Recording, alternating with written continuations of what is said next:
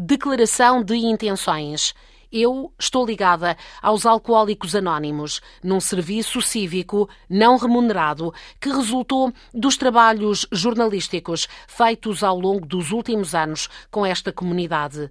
É uma comunidade de cerca de 2 milhões de pessoas no planeta, mais de quatro centenas em Portugal.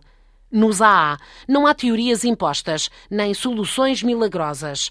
Há pessoas, há passos, há tradições, há um programa, há um trabalho de autodescoberta e de partilha entre quem se declara impotente perante o álcool.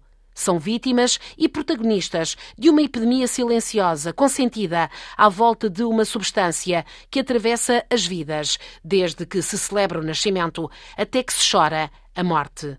Miguel, 17 anos de sobriedade, está secretário-geral dos Alcoólicos Anónimos. E dizemos está porque este é um serviço que Miguel não repetirá.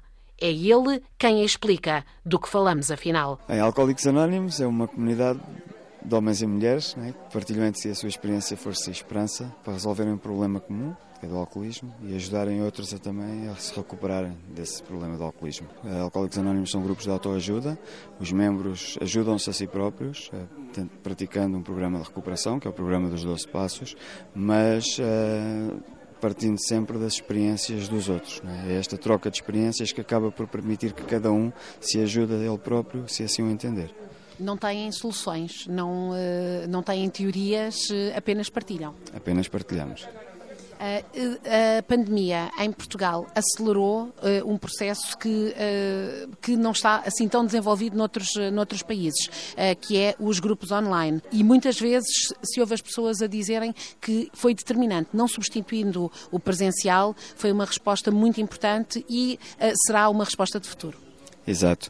Com o encerramento das reuniões presenciais, quando, houve, quando aconteceram os, os confinamentos, uh, fomos obrigados a, come a começar a reunir online e neste momento 80% dos grupos já reúnem novamente presencialmente, mas as reuniões online ficaram e há uma, um intercâmbio e uma entreajuda para que com essa componente online também se possa chegar a pessoas que anteriormente não conseguíamos chegar, que estão a viver em locais a, a 100 ou 150 km ou 200 km de um grupo e de outra forma não poderiam frequentar reuniões, não podiam entrar em recuperação. André é um dos mais novos membros da comunidade, ainda não tem 30 anos. Ora, eu cheguei a Alcoólicos Anónimos com 25 anos, uh, através de uma instituição, fiz um tratamento de 28 dias, uh, em que todos os dias tínhamos exatamente uh, reuniões de Alcoólicos Anónimos ou Narcóticos Anónimos, uh, consoante o, os, quem tivesse internado, exatamente. A sua doença. Exatamente. Sim. Sim. Considera que é uma que, que, sofre de uma doença de emoção e, e sabia que era uma doença o alcoolismo? Não, eu não sabia. Considero sim uma, uma doença de sentimentos e de emoções, completamente. Uh, não sabia, não sabia. Quando chego, quando chego à instituição e me dizem pela primeira vez que é uma doença crónica, eu nunca mais me esqueço uma doença biopsicossocial e que eu uh, fui logo biopsicossocial tentar perceber o que é que isso era. Uh, e depois sim apercebo-me que é uma doença crónica e lá está, não tem cura. E a única maneira de, de a combater é exatamente estas, frequentar estas reuniões e praticar o programa na minha vida. que é um pouco o que eu tenho tentado fazer ao longo, ao longo deste, deste tempo. Começou a consumir muito cedo e muito depressa? Como é que foi? Eu, eu tenho o ponto da, da minha vida em que eu digo que hum, a primeira vez que eu quis comprar álcool por mim próprio, com o meu dinheiro, que foi exatamente aos 16 anos, quando fiz 16 anos, um, em que eu, pronto, eu, eu venho de uma família classe média, nunca tive problemas de alcoolismo diretos na família, porque eu visse, sabia que, por exemplo, o meu, meu avô e o meu bisavô bebiam, bebiam muito, uh, mas nunca, nunca os tive, nunca os conheci sequer. Uh, eu, desde pequeno, que como, sempre fui muito tímido. Uh, já na primária, nunca joguei bem à bola, era posto de parte pelos rapazes. Ias brincar com as raparigas, as raparigas vinham de parte porque eu era rapaz. Começa a criar uma, uma personalidade um bocado, como é que eu ia dizer, agradadora. Lá, logo desde aí os sentimentos e as emoções, já a funcionar. Eu costumo dizer que já sou alcoólico desde pequenino. E aos 16 anos, numa de. Hum, como é que eu ia dizer? Senti que sou mais homem que os outros, que os meus outros amigos na altura, que sou mais crescido, uh, queres comprar uma cerveja e foi a partir daí que eu considero que seja esse o, meu ponto. Agora, foi, foi um alcoolismo mais, mais rápido, sim, sim. Uh, eu depois, mais tarde, entrei para a, entrei para a faculdade, tive algumas, alguns episódios de, de bebedeiras normais, ditas normais para a altura. Uh, entro para a faculdade, saio da faculdade, vou exatamente para as Forças Armadas.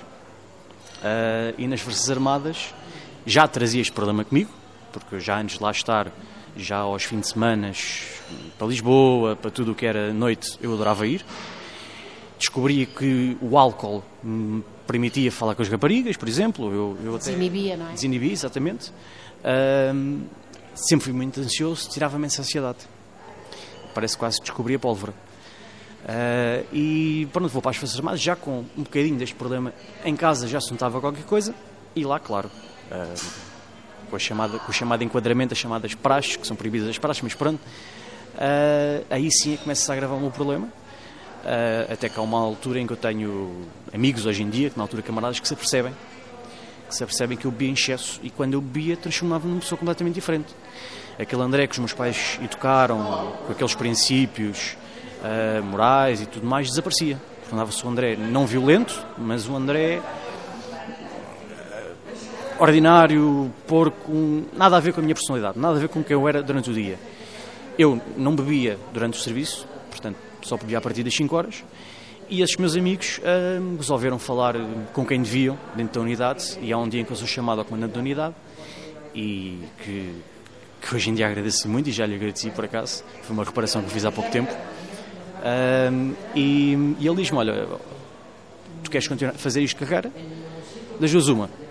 Ou continuas assim, mais tarde ou mais cedo, nós apanhamos na curva, ou então vais para uma instituição fazer um programa de 28 dias. E eu fui, fui obrigado. Fui com aquela imagem do, do alcoólico, era aquela pessoa que cheirava mal, que bebia vinho do pacote, que vivia debaixo da ponte, como nós infelizmente vemos muitos em Lisboa. Era essa imagem que eu tinha. E nessa instituição que, que eu estive, uh, nós tínhamos uns guardas que nos levavam às reuniões e eu recordo-me da minha primeira reunião uh, chegar e ser exatamente contra, uh, contraste exatamente do que eu pensava não era. Pessoas bem vestidas, bem cheirosas, a rirem-se dos seus problemas do dia um, e a rirem-se deles e completamente contentes e a falarem deles. Eu fiquei assim, espera isto é que eu usar com os anónimos. E logo desde aí houve qualquer coisa em mim que, ok, talvez isto seja a solução. O que está a acontecer aqui é mais ou menos o que acontece numa sala de alcoólicos anónimos. Há experiências de vida partilhadas, falhas e conquistas, dificuldades e forças, na expectativa de que isso ajude quem sofre com o alcoolismo e de alcoolismo. Era o caso de Carlos, como muitos alcoólicos. Também ele teve a sorte de viver com uma companheira que nunca dele desistiu e que o amou, contra tudo e contra todos, ao longo de uma vida de sofrimento, mas também nos últimos anos de ligação tranquila com um Carlos, por fim, sóbrio. Graças a ela que, que eu comecei a, nesta caminhada, não? Que fiz a minha primeira reunião. Que se dependesse só de mim, não sei se teria coragem para ligar, não? Para o nosso telefone de ajuda. E pronto, faço a minha primeira reunião no mês de maio de 2001 e começou nessa nessa minha primeira reunião uh, do grupo de Lisboa e para dizer que, com toda a sinceridade, que eu inicialmente uh, a ideia não era parar de beber, não. Era parar de sofrer, como nós costumamos dizer. E foi assim que tudo começou, através do serviço de atendimento telefónico. O senhor sabia que tinha uma doença ou admitia já isso, percebia que a sua vida estava sob o controle do álcool? E quando é que isso aconteceu? Já bebia muito? Eu costumo dizer que o meu uh, ativo, eu costumo contabilizar um número redondo de 30 anos, dos 15 aos 45, que é quando faço a minha primeira reunião. Uh, eu, o que é que eu dizia? Minha terra, todos, todos os homens Portanto, nós costumávamos dizer que bebida é, coisa de homem. O homem que não bebe, pronto, é, é como se tivesse um, se tivesse sido passado um atestado de incompetência, não? De menoridade, porque não consegue ver. Por isso é que eu dizia que eu tinha um problema, ainda não sabia que era uma doença, mas tinha um, dizia que tinha um problema, mas que um dia ia conseguir ultrapassar esse problema. Uh, mas nunca, a intenção nunca era parar de beber. Parar mas o seu problema era gostar de beber ou, ou beber demais? Eu, uh, para ser sincero, eu uh, era mais o efeito. Não apreciava, não apreciava a bebida. Eu queria era o efeito imediato. Eu nunca fui um apreciador de. Há pessoas, apreciador de bebida, há pessoas que dizem que eu aprecio, eu aprecio, gosto da marca tal, eu prefiro os não sei de quantos anos, mas eu não era eu queria era o efeito imediato. Era o efeito imediato. Uhum. Mas era comum então beber no seu grupo de amigos, ainda, ainda em Cabo Verde? Sim, tanto é que eu tenho amigos que, que bebem desde os seus 15, 16 anos, de 15 a 16 e, e nunca tiveram problemas. Foi aí é que eu comecei a perceber, quando faço a minha primeira reunião, que afinal há um grupo de pessoas que conseguem beber mesmo que exageradamente, mas que no dia seguinte estavam lá prontos para fazer para trabalhar, para fazer o seu serviço. E eu não, às vezes ficava dois, três dias, ficava em casa completamente destroçado, não. Eh, mas essas pessoas ainda continuam a beber. Só que eu sei que eu, a partir do momento em que eu entro nos alcoólicos anónimos, começo a perceber que de facto eu tenho uma forma de beber diferente em relação a esses, esses meus amigos de infância que ainda bebem e nunca tiveram problemas por causa do álcool. Porque eu faço parte de, precisamente daquele grupo de pessoas que, que nós costumamos dizer que, que tem uma espécie, uma alergia ao álcool e que não que perco, perco o controle a partir do momento em que eu tomo o primeiro copo. Claro que é difícil para, para uma pessoa que, que tem esta doença, hum, hum, na verdade, saber que nunca mais pode, é, é nunca mais pode, uh, o passo para se manter sóbrio é nunca mais na vida uh, começar por uma única gota de álcool. É, é violento, é preciso preparar-se para isso. No início é complicado. Eu lembro que, lembro nas minhas primeiras reuniões, nos primeiros meses, então eu, no, principalmente eh, antes e depois das reuniões, eu, eu, perguntava, questionava as pessoas. Então quer dizer que nunca mais vou beber um. E, as, e essas pessoas com mais tempo diziam: não penses, eu acho que não é, não devias pensar no nunca mais. Pensas no só por hoje, só por hoje. E amanhã não sabemos, amanhã não se sabe se vai beber ou se não vai beber. E assim foi, eh, começou a funcionar assim, pensando, fazendo aquilo que nós chamamos de plano de 24 horas, só por hoje não vou beber, um compromisso, um juramento, um compromisso que eu faço comigo desde de manhã, que tenho consciência que tenho esta doença, a doença do alcoolismo, e que, pronto, amanhã logo se vê, mas hoje vou tentar ficar, ficar sóbrio. E pronto, e tem funcionado assim desde a minha primeira reunião, infelizmente, felizmente, felizmente, não, ia dizer que infelizmente há, companhia, há companheiros que recaem, uh, outros regressam, infelizmente outros não. E eu, felizmente para mim, tem estado a funcionar desde a minha primeira reunião. As histórias nunca são iguais, não é? Aqui há muitas histórias diferentes. Uh, esteve alguma vez internado? Começou mesmo a ter sintomas físicos do alcoolismo ou não chegou a acontecer isso? Sim, sim, tive problemas, problemas gra graves de físico, físico. Isso bem, quer dizer, a parte física não, acabávamos, acabávamos, acabava sempre por recuperar. Mas o mais grave eram questões de, de ordem emocional, uh, sentimental e, e, até espiritualmente estava, quer dizer, eu lembro quando comecei estava de rastro, completamente de rastro. Emocionalmente em baixa, autoestima, autoestima uh, abaixo de zero, uh, fisicamente com problemas graves. Felizmente não contraí nenhuma doença grave não, pronto, que não calhou. Mas uh, a minha vida durante o tempo em que eu consumi era um autêntico inferno. Carlos aprendeu a ter por perto aquilo que o descontrola, como a tantos, embora, diga, o perigo seja subvalorizado. Eu costumo dizer, desde que nascemos, é que a festa mete o álcool por causa do nascimento, do batismo, do casamento, de, de, uh, até no funeral.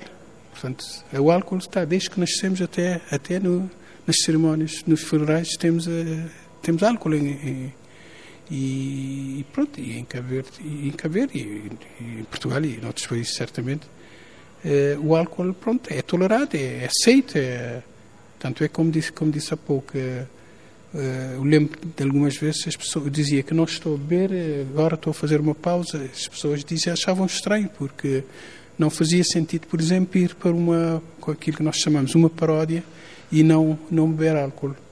Era como se essa pessoa tem um, pronto, é incapaz, é, é, é, é um deficiente. O homem, principalmente o homem, que achava que bebida era coisa só para o homem. E lembro-me quando começo a, minha, a fazer as minhas primeiras reuniões, uma coincidência foi no grupo em que a maioria, a maior parte dos, eh, dos presentes eram senhoras. Eu até achava aquilo um bocado estranho, como é, o que é que eu vou aprender com essas senhoras? Porque lá está, quer dizer, dizíamos que o álcool era coisa para homens e, e felizmente encontrei essas senhoras, esse grupo, e que me ajudaram, ajudaram desde, desde, desde a minha primeira reunião motivaram-me para, para, o serviço e, e, graças a essas, essas companheiras, principalmente companheiras, tinham lá homens, era em minoria, mas uh, graças a essas companheiras se tenha aquilo que eu tenho hoje começou precisamente nesse grupo e com o apoio dessas senhoras dessas companheiras. Flo é uma das mulheres dos grupos de AA em Portugal. Sofria e muito, até que há sete anos a mudança começou. O percurso foi bastante atribulado, foi... Uh, uh, posso dizer, comecei a beber uh, tarde, já passado dos 30 anos, mas bebi uns 20 anos e comecei comecei a, a perder pé pronto. A minha não, não tenho um percurso especialmente de, de, de grandes eh, bebedeiras na rua ou coisas do gênero, não, era mais em casa e comecei a beber sozinha, escondida, eh, a levar bebidas para, para o trabalho e as coisas vão, isso é uma doença progressiva, eu não sabia que era uma doença, entendi isto quando cheguei em Alcoólicos Anónimos. E como é que olhava para os seus consumos? Com vergonha uma muita, com muita vergonha e, e também com, uma, com medo, porque não entendia, não conseguia entender porque que não conseguia controlar. É, porque que assim que bebia um copo queria dois, queria três, queria dez, pronto, não havia limite, não havia... Eu via-me como uma pessoa... É, sem vontade. Eh, para mais, pronto, foi educada a pensar cada um tem que se, ser forte, tem, pronto, tem que ser capaz de, de, regir a sua vida e eu perdi isto. Eh, o gerir a minha vida não acabou, não geria nada. O que geria a minha vida era, foi o álcool. Foi, começou a ser o álcool de A a Z, do início até o fim. É? como é que, como é que percebeu que precisava de ajuda e que tinha uma doença, uh, que, que o seu consumo de álcool não era como o de outras pessoas? Isso foi muito rápido. Isso foi, uh, talvez, no, nos primeiros tempos. Dei-me conta que eu estava sempre à procura do primeiro copo, do, do último, da, da, garrafa, a ver se a garrafa estava vazia, se estava cheia, se o meu vizinho, quando era um almoço, o vizinho ao lado já tinha bebido, e eu tinha bebido e o vizinho não que era para ver se me podia permitir de ir buscar um. comecei a me sentir deslocada em relação a isto, ver que as pessoas bebiam de uma maneira mais controlada e eu não. Pronto, a primeira a abrir a festa e a última sempre a sair e sempre a pedir mais.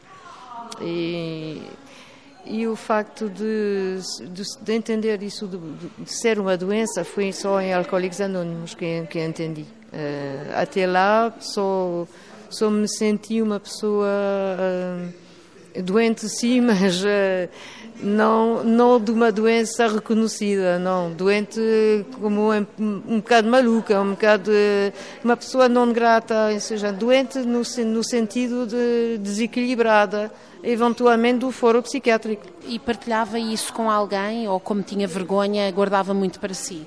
Não, guardava para mim guardava para mim. No par... As pessoas não percebiam? Ao, ao, lado de mim, sim, pouco a pouco as pessoas começaram a se dar conta, inclusive uh, família que tenho longe, não é? Começaram a se dar conta, mas não.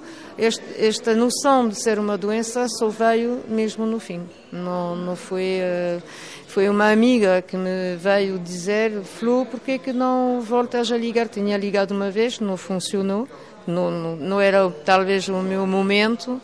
Uh, e de facto não foi num desespero que eu voltei. Mas não, não, não chegou a ser internada? Foi uma vez, uh, mas foi para fazer uma limpeza física. Não entendi nada, que havia um recurso interior. Eu sempre, sempre fiquei à espera de uma ajuda exterior, de, um, de uma certa forma de ser... Um remédio, queria um remédio milagroso. E de um assistanato, ou seja, o ser assista, assistida uh, não tomar decisões, não ter responsabilidades, que isso não queria. Ou seja, há todo, há todo um processo que se que se desenvolve. Uh, o álcool tirou-me isto tudo. Eu não queria responsabilidade nenhuma, nem sequer na minha doença, uh, nem sequer no meu alcoolismo. É? A culpa era sempre dos outros e, e, do mundo e da tristeza da minha vida e etc etc pronto. E, eh, e, as coisas foram andando até eu começar a ter eh, o álcool como pequeno almoço. E quando isso aconteceu aí dei-me conta que eu tinha perdido completamente redes de, as redes da minha vida. Não não havia nada que me, que me não conseguia agarrar-me a nada que me pudesse ajudar. E foi aí que, que entrou Alcoólicos Anónimos. E Alcoólicos Anónimos me está a dar a possibilidade de me recuperar eh, como pessoa, dentro, ou seja, de dentro para fora. E não quero com isso dizer ou maltratar o, o, os médicos ou os serviços eh, paralelos que existem, que muitas vezes são necessários. Não é nada disto. É, só que é cada coisa no seu sítio. E, e eu sinto que a parte emocional eh, da doença é, em Alcoólicos Anónimos é, se calhar, o sítio ideal para ser tratada. Ah, só a primeira letra do seu nome é um alto quadro com experiência de trabalho em África e na Europa. Também para ele, os Alcoólicos Anónimos foram o início de uma vida melhor a todos os níveis. Bom, eh, a chegada representa o recomeço, né? o começar uma vida completamente nova Uh, venho esfrangalhado, embora tenha estado num, num centro de tratamento, de, de, de, apoio, uh, mas quando chego ainda venho em reconstrução, digamos assim, uma reconstrução que, que, se mantém até hoje com níveis diferentes, obviamente, de reconstrução, mas representa isso para mim o, o recomeçar, o voltar a ter uma vida tal como tinha antes do álcool ter entrado na minha vida e eu pensava que seria uma a forma correta, entre aspas, de, de viver, mas representa mesmo isso. Uma. um regresso à normalidade.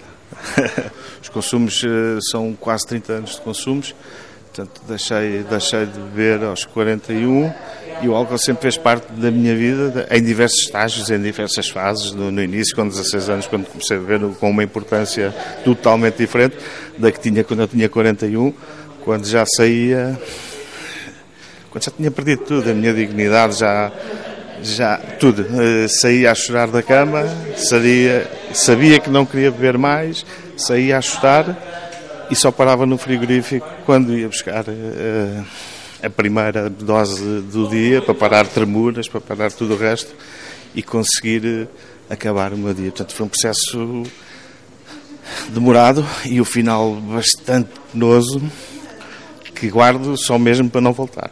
Guardo, tenho muito presente e muito vivo na minha memória para não voltar a esse, esse registro, essa forma de, que não é de viver, é de sobreviver, de aguentar um dia. Eu agora aguento 24 sem pensar nas outras 24 horas e naquele tempo não, era, era quase viver a pensar se vou ter, se não vou ter, se tenho os meus consumos, se não tenho, aquilo que eu pensava que seria o equilíbrio, porque nunca aceitei esta doença mesmo quando entrei no centro, até aceitar a, a, a doença. Enfim, foi, foi bastante complicado. Cheguei a reuniões de 10, de 20, de, de mais menos companheiros, mas havia um, um denominador comum: a felicidade.